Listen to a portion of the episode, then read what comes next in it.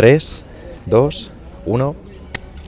Muy buenas a todos, soy Pedro Ibar, esto es Emotion Me. Estamos en Madrid, en el Parque del Retiro, y hoy tengo el placer de estar con un amigo, con Jordan Biocco, un gran atleta de la calistenia que... gran atleta lo intento, lo de gran atleta es, es- es algo que intento. Muy buenos días a todos, buenos días Pedro, ¿qué tal estás? Pues tío, lo primero, darte las gracias por estar aquí. Sé que tienes una agenda, una agenda muy apretada y pues que dediques un ratito de tu tiempo para, para todo esto. Es algo que tanto yo como el público de Museomi te, te agradecemos. Es algo que yo quería hacer y que llevamos tiempo hablando ¿Sí? para hacer, solo que nunca coincidíamos y terminamos de cerrar fecha. Pero ya sabes que a mí este tipo de cosas me gustan un montón y todo este tipo de proyectos me encantan, tío. Y además todo lo que sea hablar, ya ves. Pues me encanta.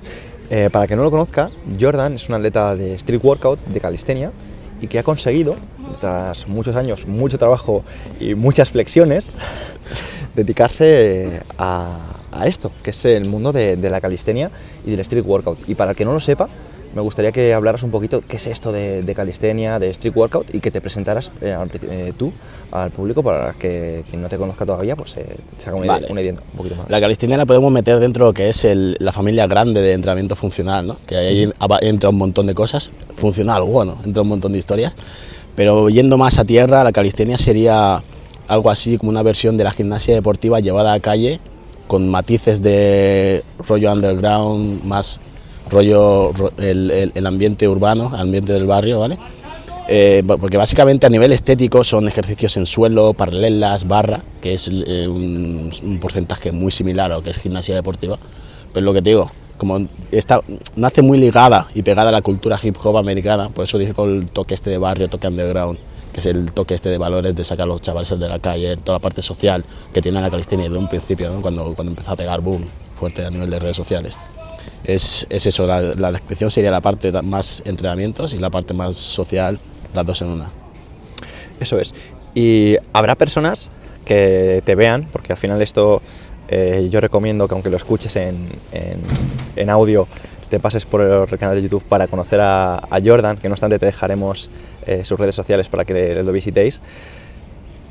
Es un deporte que te pone muy fuerte, ¿no? Porque a veces, eh, a menos que ahora me digas, no, no, no, Pedro, mira, tío, yo entreno calistenia, pero luego hago gimnasio y busco hipertrofia en el gimnasio y lo que tengo es por el gimnasio. A lo mejor no- me estoy equivocando, pero creo que Mm. eh, tu físico, que es una pasada, creo que es de los mejores físicos que he visto, y ya no solo yo, creo que el presentador de, de, de Got Talent de hace unos años, Jorge Javier Vázquez, Sí, sí, sí. dijo que eres el mejor físico que había pasado por, por allí, que estamos hablando que han pasado físicos increíbles. Me acuerdo de esa experiencia, tío, fue, fue brutal, fue brutal. Pero a el- en relación a la primera pregunta, Ujú. eh, sí, o sea, yo, mi físico es 100% de calistenia. Yo era un chaval, he sido siempre el típico chaval que hacía deporte de pequeño, que le gustaba todo, si había que jugar al fútbol, al fútbol, baloncesto, si había que tirarse a la piscina, se tiraba, y si había que correr, dar cinco vueltas al campo, si podía dar seis, las daba, ¿sabes? Siempre he sido un chaval deportista y atlético, pero nunca he sido musculado, nunca, nunca. Y, todo lo que es la masa muscular, que a nivel estético, redes sociales, a la gente tanto le impresiona, es a 100% calistenia. Solo que yo intento explicárselo a la gente y la gente, un porcentaje alto de la gente dice que es imposible o, que- o como no conocen la metodología de entrenamiento que yo sigo, por ejemplo, no lo ven, no los consiguen encajar dentro de su paradigma de entrenamientos, ¿no? En plan, si estás fuerte sí o sí has levantado pesas. Em, Luego, dentro de calistenia como tal, tío, em, hay una, hay, defe- depende un poco de cómo entrenes, pero en general te puedo decir que todo el que entrena calistenia un- en un periodo medio, medio largo, ya no te digo que tenga un físico eh, vol- voluminoso o grande, pero sí que va a tener un cuerpo definido y fuerte, que es lo que se busca con este tipo de entrenamientos. ¿Vale? En general, luego hay, hay depende del, del área que te quieras dedicar, si te quieres enfocar más en dinámicos, en estáticos, en repes, en repes con peso, vale, tu, tu físico va a evolucionar en función de la metodología de entrenamiento que quieras coger dentro del, del deporte. Has mencionado eh, tipos de entrenamiento de la calistenia y me gustaría que concretaras un poquito porque habrá gente pues, que evidentemente ha- esté muy metido, sobre todo gente a lo mejor que, pues, que siga o que esté con Body Gymnastics con nosotros y ya sepa un poquito cómo va, pero para el que no esté dentro de este mundo, me gustaría que explicaras qué es eso de eh, dinámicos, estáticos, repes, eh, lastre. Vale, la calistenia podríamos cogerla y dividirla en porciones, Ujú. ¿vale? De- en función de eh, tipos de atleta o, o tipo de, de- de área en el que te quieras encajar a la hora de entrenar. Están los, los dinámicos, que son todos los aéreos, todos los saltos, los giros, los, todo lo que son acrobáticos en barras, que es- suele ser lo, lo más vistoso en general, a lo que a la gente le impresiona mucho. Eh, y eh, eh, la gente que entrena dinámicos en general no suele tener un físico, o sea, si entrenas solo dinámicos, tienes un físico fuerte, pero no tienes un físico muy desarrollado, porque al final es todo inercia, es todo saber recepcionar, implica fuerza, pero dentro de todo lo que es la calistenia es la parte que menos fuerza necesitas para ejecutar. Sí, porque son más el movimiento concéntrico, ¿no? No hay tanta excéntrica, que es al final lo que es. genera esa masa, ¿no? Eso es. Luego está la parte de eh, los estáticos, que son todas las planchas isométricos, que eso es una locura. Eh, A nivel de, de fuerza, articulación, músculo, es una, es una historia una historia bárbara. Y la gente que suele entrenar eh, dinámicos y a, un, y a un nivel alto, ya se nota un físico importante y ya notable, muy, muy notable. Eh, muchos de ellos suelen estar súper, súper rajados, muy definidos. Y lo que busca la gente que suele entrenar eh, estáticos en general suele ser estar, eh, que pesar lo menos posible, pero sacarle el máximo rendimiento posible a tu cuerpo. Con lo que no te interesa ser muy grande de peso, ni muy, ni muy de volumen, básicamente, pero sí que poder generar una, una fuerza relativa muy por encima. de- Y puede ser ese una diferencia entre la gente que está empezando, por ejemplo, ahora en la calistenia y la gente que a lo mejor empezamos en su momento, porque yo me acuerdo que yo empecé a hacer básicos, empecé a hacer calistenia, cuando veía a lo mejor los vídeos de Aníbal Forkin, Adam Rao y toda esa gente, y veías un poco esos, esos físicos voluminosos, esa gente muy estética, o sea, así como tú, y empezaba pues, yo a nivel personal a entrenar eh, un poquito buscando ese objetivo estético.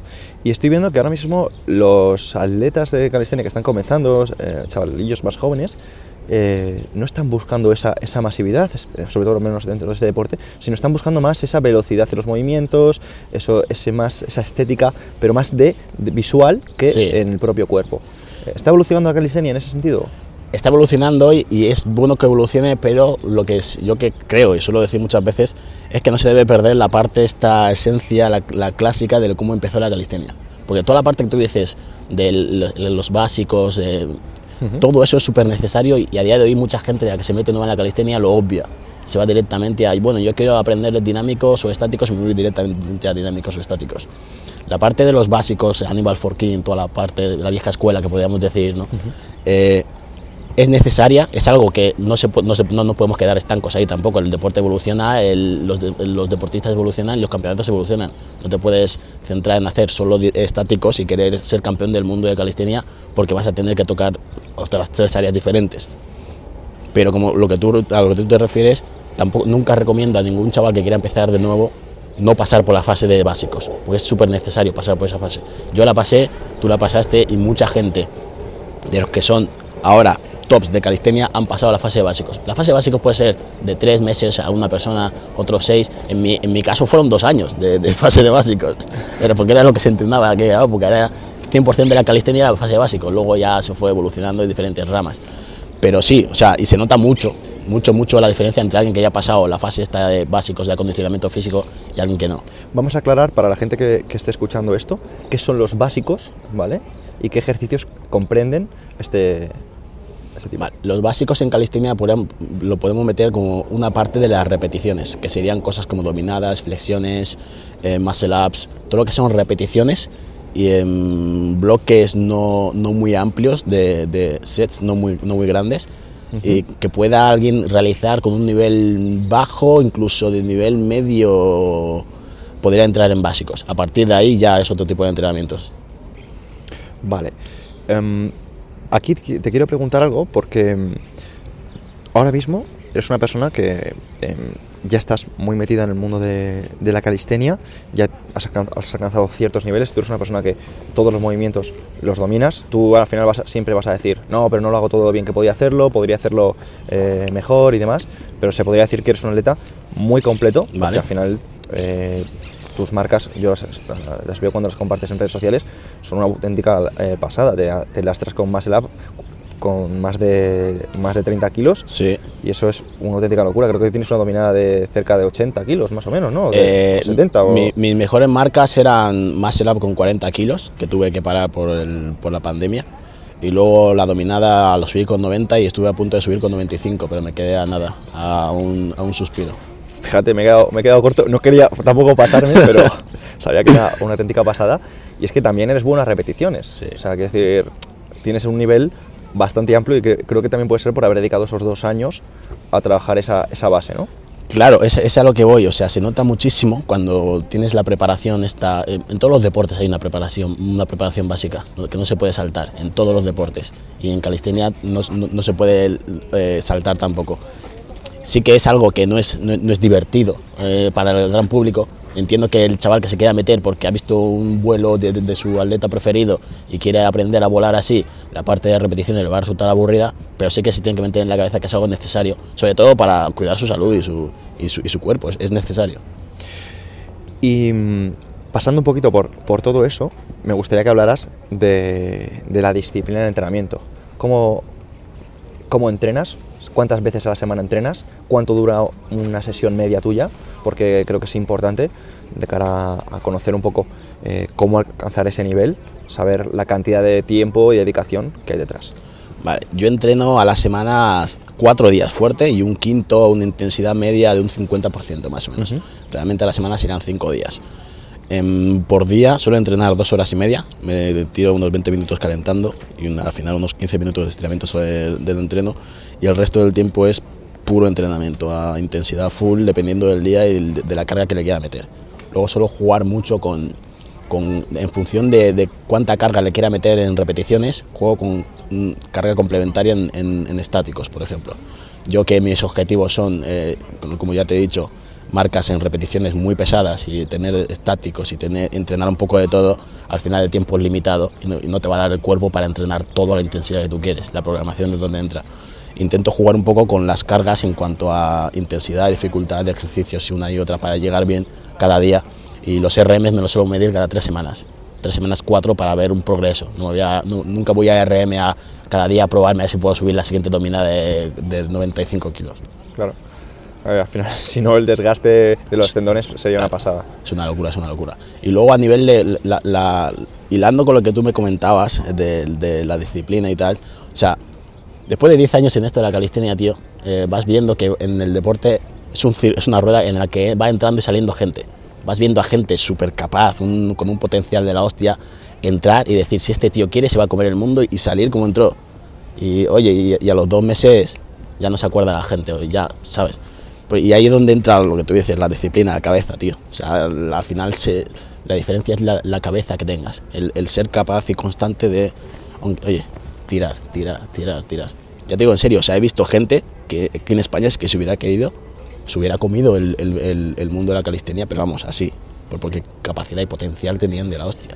Y incluso a nivel de otros países también, porque al final, al estar viajando en competiciones y demás, conoces atletas de otros países que dices, "Puf, qué bueno era este del 2013. Si hubiera seguido, y esas conversaciones son recurrentes en 2020, Sí, sí, sí, sí. tomando cafés con colegas, ¿sabes? Es que es, eso que comentas, justo lo hablaba también en, en el podcast con, con Anke, que creo que al final para mí sois personas que estáis haciéndolo muy bien en el mundo de, de divulgación de este deporte. Y hablábamos de eso, ¿no? De cómo personas que con un potencial tremendo, con personas con buena genética, personas Sí. con, que respondían muy bien, o sea, que, que se han ido, que, ha- que han desaparecido y es por esa mejor, debilidad en otra parte que a lo mejor no se le da tanta importancia, que es el carácter, cuando realmente el físico lo tienen, tienen el físico, tienen las, condi- tienen, tienen las condiciones y mm, que nos ha, co- nos ha parado una persona que, que ha parado a, a Jordan para, para un dibujo que le acababa de hacer en directo. Perdonad, perdonad, ha sido un poco, ha sido un poco, ha sido un poco surrealista. Vale, y partiendo un poquito, siguiendo, recu- recuperando un poquito, recuperando un poquito la compostura, em, pues como decía, hay personas con, con todo ese potencial que por no haber tenido ese carácter, esa disciplina, se han, se han perdido por el camino, ¿no? Sí. Lo de la disciplina, tío, quiero saber, ¿lo entrenas o es algo que viene ya de serie? Eh, en mi caso es algo que viene de serie, porque ya te digo, yo, yo he sido así desde pequeño, tío. He sido así desde pequeñito, es algo que me inculcó en mi casa mi madre y, o sea, algo que no me has preguntado que te voy a decir, yo soy hijo de madre soltera. ¿Vale? Mi madre me crió a mí solo, imagínate una mujer negra en los 90 en España, sola, criándote, currando de, de- en, en- un restaurante, que curraba de sol a sol. O sea, era como el ejemplo que tenía en casa de tienes que tirar, porque si no tiras no vas a salir de esta, ¿sabes? Y lo he visto desde pequeño y es algo que que me ha marcado mucho y es, es mi forma de ser. Y, lo- y- y siguiendo, con, siguiendo con, con la pregunta, tío, eso es lo que te voy. O sea, he conocido gente que en un principio, incluso después de 10 años, no vas a estar motivado nun- o todos los 10 años, ni por asomo, incluso durante un mismo mes, durante una misma semana, te vas a levantar igual estado de ánimo todos los días. O sea, y si, si que el que tú tires va a depender de que, bueno, hoy estoy inspirado y motivado, voy a tirar, y mañana no, tienes poco futuro en la calistenia, en lo que quieras hacer en la vida, en general. ¿Sabes? Y, y he conocido a gente, ya a nivel de gente que tiene una facilidad de la hostia a la hora de ejecutar ejercicios, que dices, tío, lo que a mí me cuesta un mes sacar, tú en dos semanas lo tienes, ¿cómo lo haces? Y tú seguir trabajando para seguir sacando más y estancarse y decir, bueno, ya soy la hostia, ya estoy aquí, ¿sabes? Ya me he colocado, he ganado tres campeonatos, estoy aquí arriba, bueno, va. O gente que tiene una facilidad de comunicar de la hostia y en la que arrancábamos nosotros con redes sociales y que nos poníamos delante de una cámara y tartamudeábamos, y había gente que ya tenía una soltura de la hostia delante de cámaras y diciendo, hostia, loco, pero ¿cómo hablas de bien, sabes? Pero bueno, y se quedaban ahí también, ¿sabes? O sea, al final es el, el decir, quiero más. Eh, decir, mira, este tío habla de, de- de puta madre, habla de la hostia, quiero ser igual que este. Seguir, va. O este tío tiene este estático, este dinámico, ¿por qué yo no puedo ser, ten- tener, tenerlo igual? Si tengo dos manos y dos piernas como él. Hostia, me, Entrenar y trabajar, ¿sabes? me flipa, tío, porque mm, yo no, no conocía tu historia, tío, y creo que al final es, es determinante. O sea, el hecho de haber visto eso en tu juventud, en tu niñez, te ha tenido que marcar tanto para, a lo mejor en momentos en los que no te apetecía, al final, ahora mismo estamos en la calle, hace 4 o 5 grados, Sí. y, y seguramente tú has entrenado más en la calle que gimnasios. O sea, y hay personas que a lo mejor cuando, está, cuando hace frío, cuando no les apetece, cuando no se tercia, cuando hacen el mejor día, no entrenan. ¿Cómo encuentras tú la, la, de- la disciplina? ¿Vale? O sea, ¿qué piensas cuando realmente estoy seguro que también tienes ese, sentimiento de decir, no me apetece, hoy no, ayer ya fue suficiente, ayer fue muy duro, eh, tengo agujetas, incluso lesiones que has tenido y, vas a entrenar. ¿Cómo, ¿Cómo lo haces, tío? Eso te lo puedo dividi- dividir en, en etapas, tío. Porque al igual que ahora mismo en 2020, que tengo 28 años, ya sé que, bueno, ya tengo muy claro todo y decir, va, tiro, tiro, tiro aquí, por allí. Cuando empecé vas, vas por arreones, vas por arreones. Al principio era, bueno, como era, algo- era algo social a nivel de, es algo que hago con mis colegas, me divierto y tal, el, el grupo en sí era como tu, tu sustento, tu apoyo, ¿no? El, vale, hoy estoy más de bajón, Pedro, tú tiras de mí, estás en entrenamiento, estás tú más activo, nos, nos- eh, tiramos todos de ti, ¿sabes? Nos contagiamos todos. Eso es. Y es así. Esos fueron los primeros años. En general funcionábamos así y a mí me, tira- me funcionaba bastante bien. Luego, a partir del 2013, que empecé a competir, el, el- el hecho de querer competir, el hambre de querer competir, podía con cualquier otra cosa. Si hacía frío, hacía. Porque yo eh, eh, compaginaba universidad con lle- llegar a, a- a casa a 6, 6 y pico, merienda, vas a hacer los ejercicios, lo que sea. Llegas a las 8 en invierno, a las 8 de noche, me entrenas en la calle, hace un frío de la hostia. Y no, y no como ahora que tienes un, un patrocinador con ropa térmica tal, no sé qué, tirabas con lo que tenías. Ibas a entrenar, pero ¿por qué? Porque decías, mira, yo sé que en marzo hay un campeonato de España y quiero llegar ahí y quiero petarlo.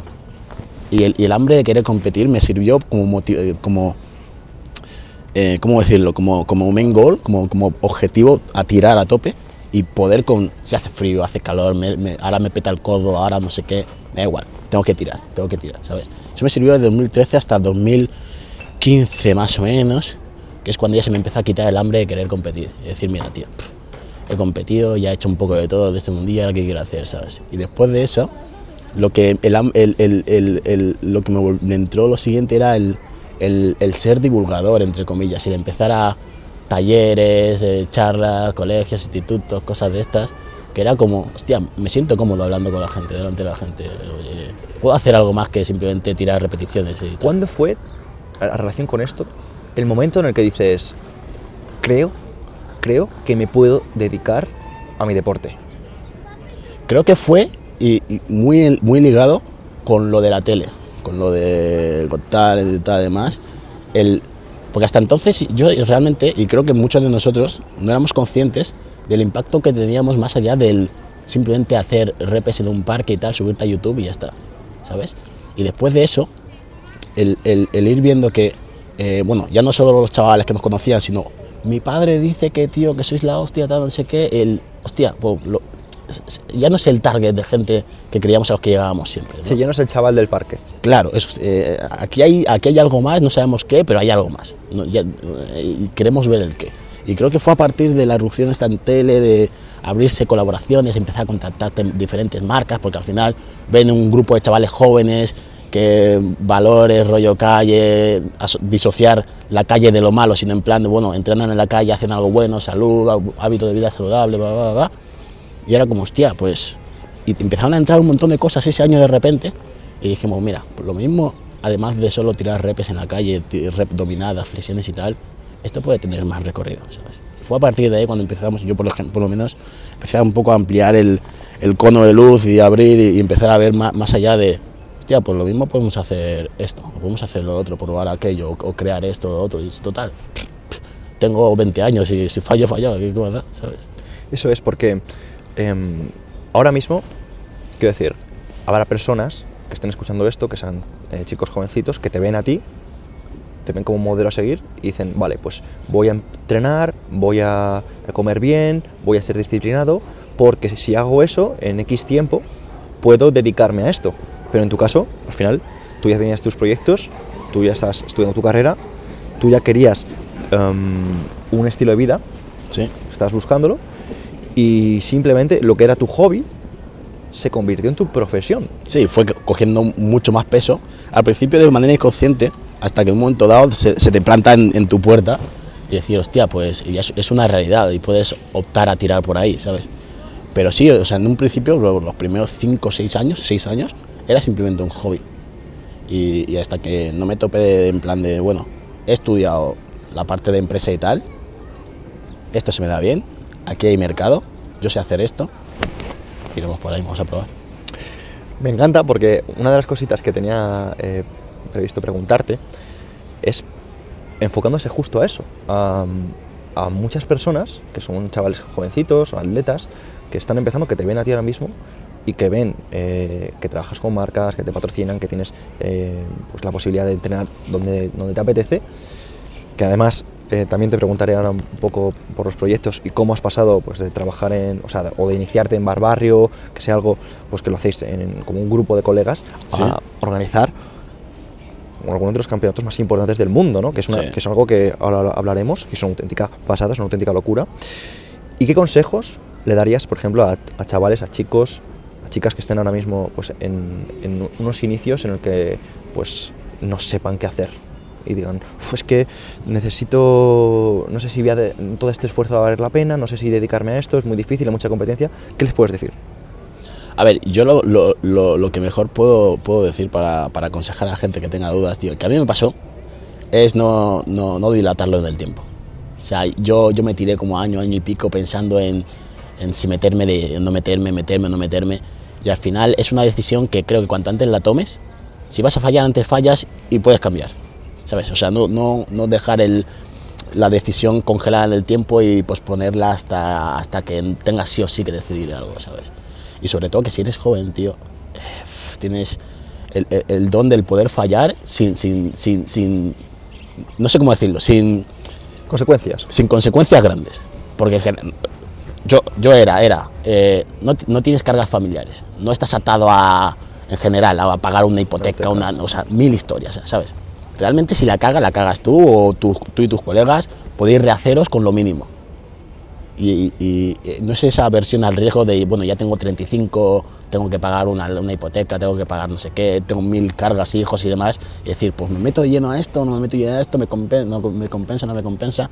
Si eres joven, tío, tira, tira. Y ahí es que lo que te digo, y cuanto antes, si fallas, puedes, puedes buscar cómo re- reaccionar, cómo, cómo reponerte, cómo recuperarte, pero cuanto antes, total. Hace relativamente poco estuviste en, en CrossFit Me, en, Sí. en- creo que fue en 2018, grabando em, para tu canal. Y, y sé que ahora pues, estás grabando pues, en, en distintos gimnasios, sé que además viajas em, alrededor del mundo, que entrenas en, en muchísimos sitios. Y, y me gustaría conocer un poquito qué diferencia hay entre entrenar en un gimnasio y entrenar en la calle. El ambiente, tío, es el ambiente. Lo que yo siempre he buscado eh, es replicar el ambiente que teníamos en la época old school, la época de 2010, 2011, 2012, 2013, en en el Parque Barbario que tú decías. Ese ambiente lo he intentado buscar y replicar en todos los entornos en los que he podido querer entrenar. Y rara vez lo encuentro en muchos sitios, tío. El- la diferencia total es, es el ambiente que hay, el, el rollo calle, el rollo, la música, el, colegueo a la hora de entrenar. Eh, es algo que me marca mucho y que me, es, es un, eh, que me siento muy cómodo a la- a la- eh, cuando, cuando estoy tirando. Y los sitios en los que lo encuentro, por ejemplo, el día que fuimos a grabar CrossFit Me, el ambiente que había ahí, que, que era, eh, no era el típico gimnasio de, bueno, tu máquina, ponte la toalla, tal, no sé qué. Era, ah, bueno, tío, te- vamos a hacer esto, vamos a hacer otro, vamos a probar tal. Por ejemplo, en T-Center, cuando voy a entrenar, es, es- es- he intentado siempre buscar ese rollo que, yo te, que, que- que me ha marcado cuando empecé en, en sitios donde, donde quiera entrenar. Porque luego a ni- a nivel de colaboraciones y te- que, que te propongan sitios para entrenar, porque obviamente no soy tonto, sé que tengo tirón en, en redes sociales de- dentro de un público joven y muchas empresas de, de rollo fitness, rollo gimnasios, quieren que vaya a su centro a entrenar para hacerme la foto, el vídeo y tal, pero si, si no es lo que estoy buscando, lo, lo suelo rechazar, la mayoría de las veces lo suelo rechazar. Y en muy pocos sitios me siento cómodo entrenando, la verdad. Ah, Estás hablando del ambiente y de hecho justo antes cuando te, te he preguntado por la motivación, estabas haciendo alusiones a cómo un equipo, un entorno te, te empuja, porque eso es porque también está justo la parte contraria, ¿no? entornos que te pueden eh, frenar. Sí. Y quisiera em, que hablaras, porque es algo que yo, he visto también en, primera persona, la diferencia que hay entre la gente que, que, hace calistenia, por ejemplo, cómo se admiran entre ellos, cómo se apoyan entre ellos, y por ejemplo deportes como el fitness, donde esa envidia no es, esa, admiración no, ex- no, no está, no es tal, sino que es más envidia, y que vieras un poco esa visión. ¿Por qué en la calistenia hay tanta admiración, tanto respeto, y a lo mejor en otros deportes hay más envidia? Yo creo que es porque es más joven. Y, y- y al ser más joven está más pegada a lo que es sus inicios. ¿Sabes? Porque realmente la calistenia es un deporte muy, muy, a nivel de, de- de medios, muy, muy joven, está casi en pañales. Y está, lo que te digo, está muy pegada a sus inicios que fueron hace 10 años y, todos, y, está muy, muy- y los inicios están muy ligados a valores como el trabajo de equipo, eh, interculturalidad, o sea, son como muy pegados al rollo calle. Ahora mismo, eh, lo que te, sí que te puedo decir, y es cierto, que en 2020 hay más erosión que en 2014, por ejemplo. Que en 2014 era todo family friendly, todo súper bonito, súper tal, y ahora ya obviamente hay mucha gente, mm, se masifica mucho más y en todos lados siempre hay un porcentaje de gente que, que, no, que, que- que- va a su bola o que, o que no suma tanto. En general, yo creo que la diferencia sobre todo es porque es más joven, está más pegada a lo que es el inicio y tal. Y, espero y deseo que conforme vaya creciendo la modalidad, la gente que esté dentro metida, que tenga peso, haga porque se mantenga eh, esta filosofía ¿no? de lo que es la, real calistenia. ¿Quiénes consideras tú que ahora mismo están haciendo eso? ¿Quiénes consideras que están enfocándose en la verdadera calistenia? Eh, gente que enfoque a, a nivel divulgador en España, que, que estén enfocados en lo que es calistenia pura y dura. Hay gente como Anke, que tú lo has nombrado. Hay gente como Sergio Ordóñez, que vive en Valencia, que, que lo vive e intenta siempre transmitir lo que son los valores de la, de la antigua escuela de calistenia. En Canarias hay chicos como Geray, Joel, que, que son super pros, que tú les ves hablar y a la hora de comunicar y conocerles como personas y dices, vale, estás aquí arriba a nivel de tirón y demás, pero coño, tienes los pies en la tierra y sabes de dónde viene esto. No te crees más que nadie, sabes de dónde viene esto. Y hay, en general hay, hay diferentes creadores de contenido en Cataluña, en diferentes partes de España, que sí que lo tienen claro. Pero ya te digo, mi miedo es sobre todo en la gente nueva que entra. Porque yo toda la gente, to- todo lo, lo- la parte de, de esta parte de no family friendly, más rollo hate que tal, suelen ser chavales que entran de nuevas, que no, no, no, no tienen ni idea muchas veces de, de dónde viene esto, y solo se centran en, "Me- yo tengo la plancha mejor que tú, tu plancha es una mierda, céntrate en la tuya y listo. Que, que, oye, que si tienes la mejor plancha de Madrid, te damos una chapa, preséntate al campeonato de Madrid, eres campeón de Madrid, perfecto. Pero no puedes, o rollo, estar en un parque, en el, en ambiente que a mí los parques antes, estar en un parque y hacer de menos a los de al lado porque tengan menos nivel que tú. O sea, eso es algo que pasa mucho con las nuevas generaciones y que es- lo- los, lo que, las personas que tienen peso en este deporte deberíamos intentar que no pasara. Pues creo que personas como los que has mencionado lo, lo estáis consiguiendo porque precisamente veo una, una corriente que justo está siguiendo esos orígenes, esas bases y, está haciendo mucho bien porque lo bueno que tiene este tipo de deporte es que está eh, favoreciendo que sin necesidad de un gimnasio, sin necesidad de grandes materiales, incluso sin pesas, simplemente en tu propia casa, puedes eh, dedicarle tiempo a tu salud, a tu bienestar y ya no solo a nivel eh, físico, sino a nivel mental. ¿Qué te aporta a ti la calistenia a nivel mental? A mí, o sea, déjame pensar esta pregunta porque es, es, es buena, ¿eh? es buena, es buena. A ver, yo era, sinceramente, antes de, antes de los 18, que era cuando empecé, empecé a entrenar, a hacer calistenia y demás, como te he dicho, era el típico chaval que era muy deportista y tal, pero a nivel de. Pero a nivel de, de, de autoestima y confianza no iba muy bien, que digamos. No era, no, no, no era de estas personas que, que, yo a mí mismo me, me viera, hostia, ¿sabes? Wow. Eh, tenía un montón de complejos, un montón de miedos, tío, y muchas inseguridades en mí mismo muchísimas, al contrario de lo que la gente pueda pensar, porque además el típico iba a jugar, era un chaval, de, entre comillas, de los populares de la clase, pero realmente cuando estás tú solo y te miras al espejo, no, no sentías esto de, como ahora mismo, que puede, que puede quedar feo que lo diga, ahora me veo al espejo y digo, vale, soy Jordan Bioko, hostia, eh, ¿sabes? Hostia. ¿Sabes lo que te digo? Pero en, en, aquella época no, tío, y tenía un montón de miedos y complejos hacia, hacia mí mismo, que el entrenar, marcarme objetivos, superarlos y sobre todo que yo empecé a entrenar solo por, por puro hobby y verte a, incluso en campeonatos internacionales arriba, decir, hostia, pues lo mismo no soy tan malo como yo pensaba, o lo mismo soy mejor de, de, de, lo que yo me, inicialmente me creía, o las barreras mentales que yo mismo me ponía, las he reventado después de no sé cuánto tiempo, cuántos años, ¿sabes? Como, coño, o sea, lo mismo no soy tan malo, lo, lo mismo no soy tan, tan, no sé, ¿sabes? Y, la calistenia a mí me ha dado sobre todo eso, confianza, tío, confianza total, porque a lo largo de todos estos años me han, ido saliendo, a la hora de competir, a la hora de crear eventos, a la hora de mil, mil historias, un montón de, barreras que tengo que ir saltando y el saltarlos te refuerzan, te refuerzan a ti, refuerzan a tu entorno y te suben para arriba, ¿sabes? Confianza, sobre todo es lo que, lo que yo marcaría y, y, fortaleza mental, porque antes a la mínima, cuando era muy chaval, a la mínima me venía abajo, no era, no era muy, muy duro, o sea, eh, tenía claro que tenía que hacer ciertas cosas porque lo, eh, me la había inculcado de pequeño, pero lo negativo me pesaba demasiado a la hora de, tirar. Si, si, empezaban a salir mal las cosas, me hundía fuerte, me hundía rápido. Y ahora mismo, ahora mismo por, así decirlo, tengo una especie de coraza, una especie de, barrera protectora. Y, bueno, si vienen mal dadas, seguimos, no pasa nada.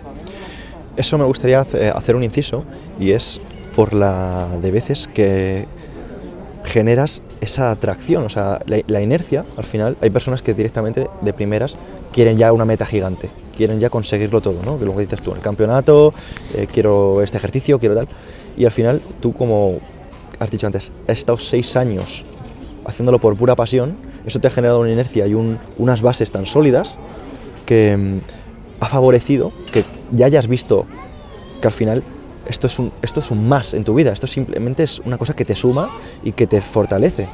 Y claro, las personas que a lo mejor mmm, no lo han hecho por esos objetivos, sino lo han hecho ya por los resultados, por lo bonito, al final se, se están saltando. ¿no? Creo que es, es, es, la diferencia y lo que a lo mejor caracteriza a las personas que le habéis dedicado tanto, tanto tiempo. Total, sí.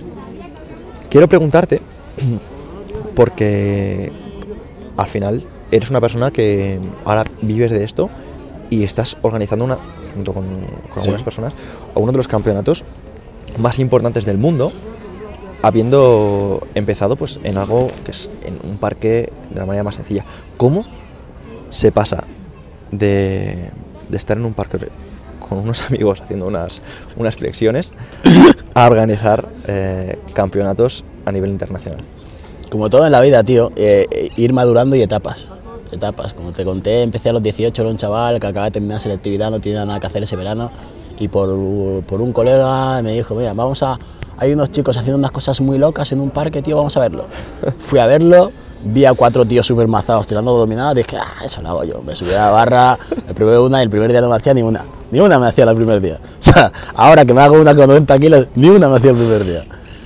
Y de eso, o sea, entrenar, entrenar, entrenar, hay momentos en el que ya el solo entrenar ya no te llena y quieres competir, el siguiente peldaño.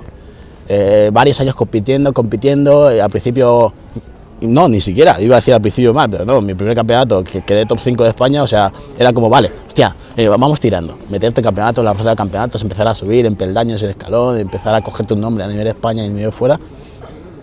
Y después hay un momento y dices, bueno, va, ya he competido en todo lo que se puede competir y es como, eh, se te empieza como a pasar la fase esa de querer competir en todo. Dices, bueno, ya voy a ser más selectivo dónde quiero ir a competir. Más selectivo, más cerrado, más tal. Y hay un momento en el que dices, mira, vale, competir está guay, pero ya, ya no me llama. Ya no me llama. Ahora, ¿qué quiero hacer dentro del mundo este? ¿Qué, qué, es lo que me llama, sabes? Después de eso fue la, la la- etapa de divulgador, es decir, bueno, va, eh, era justo cuando además empezó a petar a nivel de redes sociales todo el tema de calistenia, eh, fue por el 2016 más o menos, con todo Sí. lo de la tele, nosotros, Sergio también fue a la tele, otros compañeros fueron a otro programa de no sé qué, qué- qué- qué canal, empezó a aparecer mucha calistenia en redes sociales. Sí, sí, Ah, bueno, vale. eh, es cuando cogí y decidí, mira, la parte de entrenar está guay, entrenar lo puede hacer todo el mundo, vamos a comunicar, vamos a intentar sumar algo más, vamos a...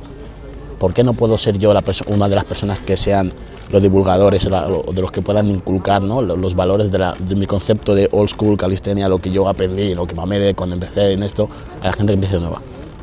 Me tiré un par de años con un montón de chicos de Madrid, colectivos, haciendo talleres en institutos, colegios, charlas y demás. Y después de eso, tío, en más o menos 17, 2017 o así, yo y tengo una persona, un- un- uno de mi equipo que es Dane, que es muy, muy, muy, muy cercano. De estas personas que dice, vale, si tien- tienes que dejar, irte mañana del mundo, ¿a, qui- a- a quién dejas eh, el, el- el- el- tirar con todo y si sabes que tienes que volver en un año? En esa persona, porque sabes que tiene una visión muy similar a ti, tiene una, ¿sabes? Tiene, compartís un focus cu- juntos. Y, estuvimos sentados tío, un día hablando de campeonatos, de, en general, de cómo había evolucionado la calistenia, de, de las diferentes ramas que me iban saliendo. Dijimos, pero es que realmente no hay un campeonato, tío, que, eh, que, que- que- que represente realmente a los atletas, porque la calistenia inicial era como campeonatos más enfocados a los atletas y todo lo que había ya en 2016, eh, finales más o menos, eran campeonatos más enfocados al marketing, a la promoción, que al atleta en sí, y el atleta iba, pero era, tenía un papel muy, muy, muy secundario en los campeonatos. Y lo último que, que- que- que- por lo que se velaba era por si tú te habías currado un año entero entrenando, mínimo que tengas jueces decentes, mínimo que tengas una forma de puntuar decente, mínimo, o sea, que se dé prioridad al deporte y el show tiene que acompañar, porque obviamente las marcas eh, quieren parte del show, parte de, de business, pero que, que sea o complementario, pero nunca el, al atleta detrás. Y pasaba en general en muchos y casi todos de los campeonatos grandes. Estuve, y ya te digo, estuve hablando con Dane y dijimos, pues tío, eh, si, lo, lo mismo si buscamos una forma de, de financiar o por aquí por España algo, podemos montar algo nosotros, pero sobre todo por gente que hemos sido atletas, hem- hem- hemos, hemos pasado la rueda esta de, de, de- competir y sabes lo que necesita un atleta, lo que exige. Y, y sobre todo porque muchos de los que organizan campeonatos no han pisado un parque, no, no han estado en, en el meollo Sí, del asunto. empresas, al final. Claro, no han estado en el medio del asunto, no han estado compitiendo y, se- han partido el codo o, han ido a competir con después de sesiones de fisio, decir, mira, me he tirado todo el año entrenando, no, sí o sí voy a ir al campeonato porque sabes lo que significa para ti, ¿sabes? Y, dijimos, va, vamos a buscar financiación por aquí, por Madrid, por España, y a montar un campeonato. Un campeonato como nos gustaría que fuera un campeonato, con nuestro, con nuestro enfoque. Y lo conseguimos, que lo hicimos en IFEMA y tal, y montamos un formato de campeonato. Me acuerdo que lo dije con Dave, el campeonato que a nosotros nos gustaría ver. Y ahí es donde nació la idea de, de las Battle. Y dijimos, "Va, bueno, si sale bien y tenemos suerte, hasta lo repetimos. Hicimos la primera, la, la primera atacada, lo montamos y tal. Obviamente éramos bastante nuevos a nivel de organizaciones, cosas internacionales. A nivel de España sí habíamos montado un montón de cosas, pero esto ya, es- ya pasa de traer a gente de, de- de Asia, de África, un montón de sitios, que, un montón de gestiones, historias y tal. Y éramos un equipo de cinco chavales realmente. Era como, bueno, eh, vamos viendo cómo va saliendo. vamos viendo cómo va saliendo. Salir sale, brother. Salir sale, salir sale. Seguro. Ahora tenemos un problema con el visado. Vale, salir sale. Vamos a probar lo otro, tal. Ya, tiramos, tiramos, tiramos. Y al final el campeonato lo hicimos. A nivel de, de arrastre de gente eh, eh, presencial estuvo de puta madre, pero sobre todo a nivel de redes sociales lo petó fuertísimo. Pegó un boom tal que al año siguiente, ese año habían aplicado cuarenta y pico, casi 50 personas. El año siguiente era el triple de personas de atletas internacionales que querían aplicar y venir al campeonato. Vale, y era bueno, hostia, pues la cosa petó. Y, iba subiendo, iba subiendo. Este año se iba a hacer, bueno, el, el año en 2020 se iba a hacer en IFEMA, el tema pandemia se tuvo que cancelar, pero la previsión es que este año podamos, en el 21, podamos volver a hacerlo y, y ir subiendo el peldaño, ir subiendo de escalón. Ya te digo, o sea, es etapas, etapas, decir, ¿qué quiero hacer ahora? Pues bueno, ahora pues nos interesa crear algo nuevo, crear algo potente, algo que digamos, vale, representativo. Ahora te quiero preguntar, para bajar un poco eh, el tono de- del programa, por algo que, que hay personas que, que, bueno, hemos re- he recibido antes, te lo he enseñado, que hay personas que me han preguntado, oye, pregúntale si está, si está soltero. Y, y has dicho, tío, si te contara la, la de cosas que me mandan por, por redes sociales. Cuenta, cuéntanos un poco para las personas que se hagan una idea. de lo- Súper, su- es- es que la- la- las redes sociales, tío, son un mundo súper turbio. son, son un mundo súper turbio, tío. O sea, hay- me pasa de todo, tío. Me ha pasado, como te, te contaba antes, me ha pasado incluso de, de- de señoras mayores, tío, que, que- que tú, que tú ve- ves. O sea, yo, yo de vez en cuando, ahora intento meterme lo mínimo posible a Instagram, ¿vale? Yo suelo coger, publico la foto el vídeo y me salgo de Instagram y al rato de las horas vuelvo, veo cómo está y me vuelvo a salir. Pero antes me me metía más tiempo y tal, y de vez en cuando dice, va, me aburro, voy a, ver- voy a responder a mensajes, a responder a gente más contestando y tal. Y hay muchos mensajes, un porcentaje alto, y en este caso era una señora, por ejemplo, tío, que me ofrecía 5.000 pavos para ir a pasar un fin de semana con ella en una casa en la montaña y me ponía, entre comillas, no tienes por qué hacer nada si no quieres. Yo, escúchame, escúchame señora, relájese, relájese. Yo estoy allí, claro, tengo a mi pareja al lado, cojo y digo, mira, mi- mira tu tía lo que me dice. Siempre estoy con la coña esta de, o cuando me vienen de, chicas o chicos más jóvenes, mira a tu primo, mira a tu prima, mira lo que me dice, tal, qué. y, nos descojonamos y nos reímos. O sea, cosas súper turbias, tío. O, otro, que yo en general, so- si ves los vídeos, suelo entrenar siempre des- descalzo eh, o con calcetines. Y claro, tengo un, nivel de rotación de calcetines brutal porque cada tres semanas casi que los reviento y tengo que, eh, me mande nuevo.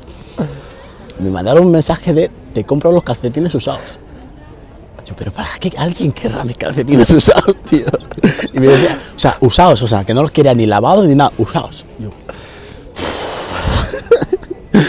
como hostia, como hostia, chaval, lo que hay aquí. La- las redes sociales son un mundo, tío, son un mundo. Y como ves, hay mil, historias de esas, tío. O sea, muy, muy, turbio todo.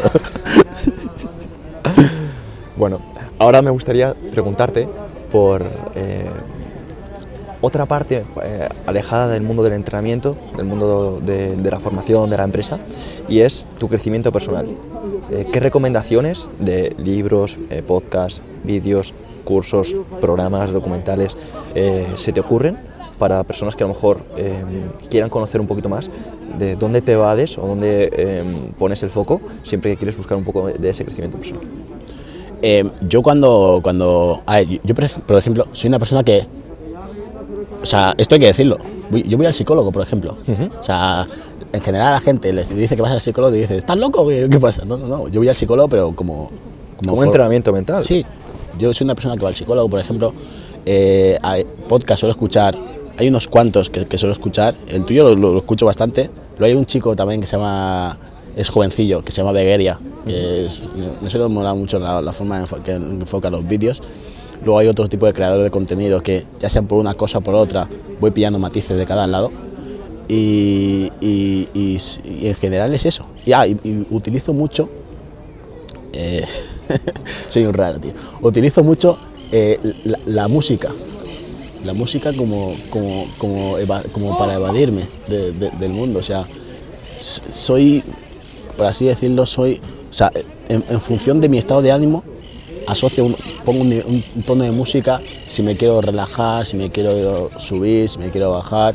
Y luego que soy un devorador de canciones. Si puedo coger y tener una canción en bucle tres horas, si me consigue relajar. O sea, mm, a- Me pasa lo mismo, tío. mi novia, por ejemplo, explota, pero puedo tener, en serio, Pedro, una, una canción que ahora mismo... la- me- me- hay canciones que, por ejemplo, hay, hay alguna que otra canción que ya tengo de hace mil años, que la escucho y no sé por qué mm, me, me- me hace estar contento, happy. Y puedo estar dos horas con la misma canción en bucle todo el rato, pero como un obsesivo, porque a nivel de cabeza, ¡pum! salgo de ahí, va, contento. estoy Me bien. pasa exactamente lo mismo, tío. Em, había este año, al final de 2020, cuando te metes en Spotify, te pone Los tops esos, sí, los tops que has escuchado, los podcasts que has escuchado y demás, ¿no? Y me acuerdo que, que había una canción, tío, que me dijo que había estado más de 20.000 minutos escuchándola. Más de 20.000 minutos. Yo no sé ni cuánto es eso en horas. Y dije, wow, qué locura. Pues, pues total. Esas son las herramientas que yo suelo utilizar en general. Un poco de terapia, eh, eh, creadores, más o menos donde me pueda coger alguna que otra cosa. Sobre todo música, tío. Soy muy, muy, muy pro de ponerme los cascos cuando me quiero evadir y tal. Que, que si estoy jodido, un momento así complicado y tal, eh, bus- busco ayuda donde te la pueda buscar. Y si estoy solo en mi casa y, le, me le estoy dando 80 vueltas a lo mismo y me está reventando la cabeza, me pongo los cascos, me pongo la música y me aíslo. Me aíslo y- y me suele funcionar. Antes de, de terminar con el podcast y, y hacerte la última pregunta, quisiera decir algo em, a la audiencia y es que a nivel personal, tío, quiero felicitarte porque me pareces una de las personas que es capaz de equilibrar mejor lo que es el deporte, lo- los negocios, la vida personal y mantener esa humildad que se respira, que transmites y que tanto se agradece en un mundo en el que los egos a veces eh, están dinamitados, o sea, están, no dinamitados, perdón, están gigantes, están como... Sí. a veces que incluso te genera hasta rechazo. Y, y en tu caso, tío, la transparencia, la, la cercanía, la manera que, que tienes de comunicar, tío, de verdad que es de agradecer. Y, y sobre todo, pues quiero que, que conste para que la audiencia, pues, mm, pues, no sé si le llegará, que yo creo que sí, pero también para hacerlo, hacerlo notar. Que conste en acta, señoría. Apunten. Y, y ya para, para ser respetuoso con tu tiempo, tío, me gustaría em, hacerte la, la última pregunta, que es la clásica del programa, y es, si pudieras hacer que la gente entendiera un mensaje, una, una idea con la que quedarse, ¿qué te gustaría? ¿Qué te gustaría hacerle llegar? Si la gente Se quedase con una idea, un mensaje que, que les ayudase a mejorar su vida, algo que tú le, que quisieras dejar como tu legado, una idea, ¿qué, qué idea sería? Eh, hay, una, hay una frase que, que suelo, suelo decir mucho en mi canal de YouTube y que no sé si la cogí de algún lado, me la, yo creo que la, vería en algún lado y le, metería algún matiz, o no sé si la copié tal, pero es de estas cosas que no sé si mi cabeza la ha visto en algún lado y la ha interiorizado, pero lo suelo decir mucho en YouTube, lo suelo decir mucho en, en Instagram, lo suelo decir mucho en Twitch, ahora que estoy con la plataforma, y es eh, que para, para todo lo que quieras en la vida, para todo lo que quieras en la vida, la motivación es una variable, pero el trabajo tiene que ser una constante. Y eso lo tengo tatuado a fuego en la cabeza y a toda la gente que me pregunta y, y- y que se mete de nuevas en esto y intenta buscar en mí inspiración, motivación o guía, es lo que les diría siempre le intento decir siempre. Porque si no, no duras 10 años en, en algo si, si, porque, porque eh, o sea, somos personas, estás- hoy estás arriba, mañana estás abajo, pero tienes que tener súper claro qué quieres, ya sea la calistenia, sea el fútbol, sea ser un opositor, sea lo que sea, en general, ¿sabes? Es lo que yo diría, sinceramente. Jordan, ¿dónde te podemos encontrar? ¿Dónde, dónde te pueden encontrar las personas que te escuchan y que quieran, que quieran saber más de ti? Yo tengo un canal de YouTube en donde suelo subir eh, retos, en general, todo vídeos normal, últimamente enfocados a videoblogs, que es el, el- Me gusta hablar a cámara, me gusta hablar muchísimo, o sea, soy un charlatán nato. Eh, luego tengo un canal secundario con mi equipo que es Steam, donde solemos subir eh, vídeos más enfocados a rutinas, gente que pregunta por rutina de entrenamiento, un poco más específico, contenido más guiado. En Instagram tengo mi cuenta personal de Jordan Bioco y la del equipo también. Eh, y luego eh, ahora he descubierto Twitch, que es una plataforma, tío, en la que me siento súper cómodo comunicando, porque es como, bueno, freestyle, tiremos, ¿sabes? Eh, yo, yo antes no era muy partidario de hacer directos, y sobre todo con, con la pandemia, que todo el mundo empezó a hacer directos en- a todas horas y de todo, era como pff, saturación, ¿sabes? Pero en octubre o así, que sí, final, eh, principio de octubre, dije, "Va, voy a probar en Twitch, porque mucha- muchos de los seguidores me pedían el, el poder charlar, un medio para poder charlar conmigo, no verme en diferido y tal. Bueno, vamos a probar en Twitch. Y, y es una plataforma, tío, en la que te sientes súper a gusto y, en general puedes relajarte y hablar, rienda suelta y, y conectar más con la, con la gente que te suele ver a la otra la pantalla. Yo no sabía que me veía gente, un, un- una- un porcentaje alto de gente por encima de los 40, ¿sabes? Yo pensaba que eran todos chavales. pues no. O sea, Excepto esas señoras que como todo. también, también, ¿sabes? Y en general es a lo que estoy enfocado, esas tres plataformas, YouTube, Instagram y, y en Twitch ahora, haciendo directos y charlando con la gente. Pues bueno, pues ya lo sabemos. Y desde aquí, pues una vez más, tío, darte las gracias por tu tiempo. Lo he pasado genial con este rato. Gracias a vosotros. eh, Se me ha pasado volado, ¿eh? Se me ha pasado, se me ha pasado volado. Bueno, pues nada, muchísimas gracias y hasta la próxima. Chao, chao.